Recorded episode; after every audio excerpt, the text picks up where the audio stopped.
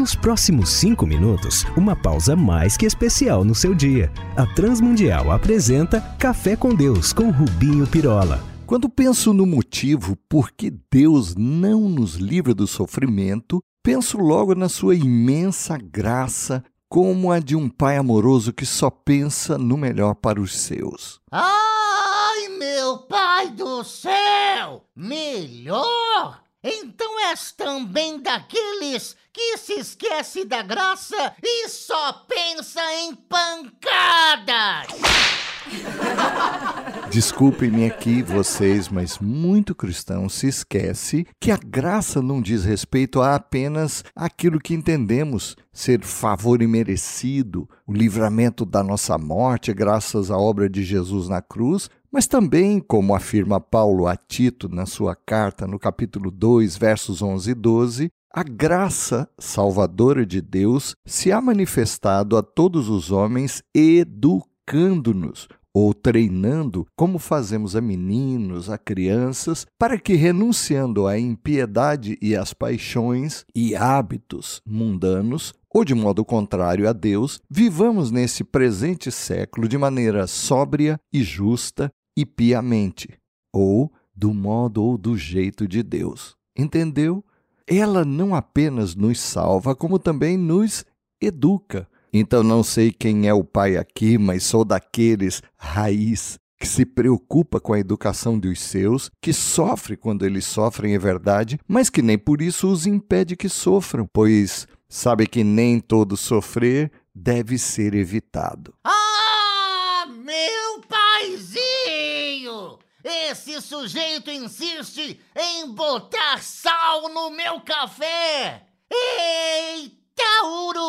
De cemitério! Sai pra lá! Então, não deseja livrar os filhos que sofrem? Explica isso! Sim. Como é que se aprende a andar se não levando uns tombos à mistura? Como é que as crianças passam de ano na escola sem que renunciem aos prazeres, como o futebol, as brincadeiras com as bonecas e brinquedos? Há sim um preço, ou no caso aqui, dor, ou mesmo desprazer de uma experiência de disciplina, que significa a obediência a um conjunto de regras e normas para a vida em sociedade e o cumprimento de responsabilidades de que precisamos. Vejamos como Jesus lidou com os seus em meio às tempestades ou às provações. Lembra-se daquele temporal em que ele dormia, lá em Mateus 8, 24 a 26? Pois diz-nos o texto que vieram apavorados acordá-lo, ao que ele lhes tascou essa. Porque sois tímidos, ou como no original, medrosos, homens de pequena fé? Claro!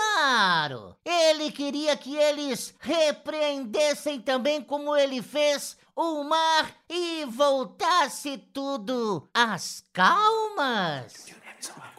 Não creio. E aqui é que está a lição, penso eu.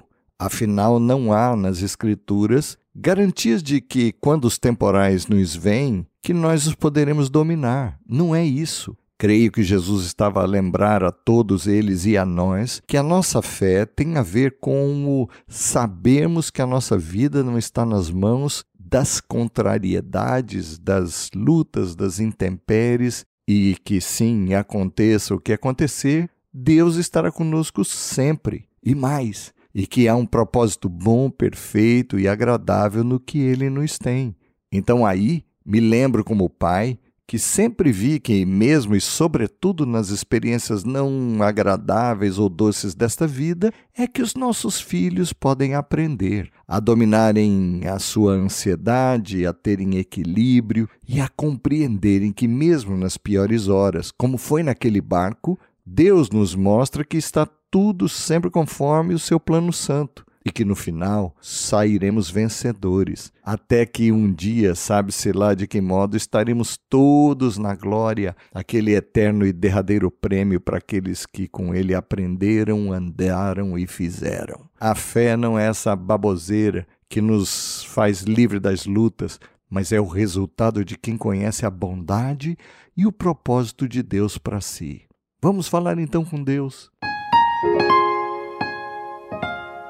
Pai amado, Obrigado por nos ensinares a andar como se deve e como desejas que vivamos. Mesmo com as provas e desafios, pedimos-te que nos mantenha firmes no que de ti recebemos, com fé, certos dos teus propósitos e planos. Por Jesus pedimos-te. Amém. Olá, amigos. Escrevam para a RTM aqui ou lá em Portugal, trazendo a sua dúvida, sugestão, crítica, para que os possamos servir ainda mais. Um abraço nosso, meu e de toda a equipe que prepara este café.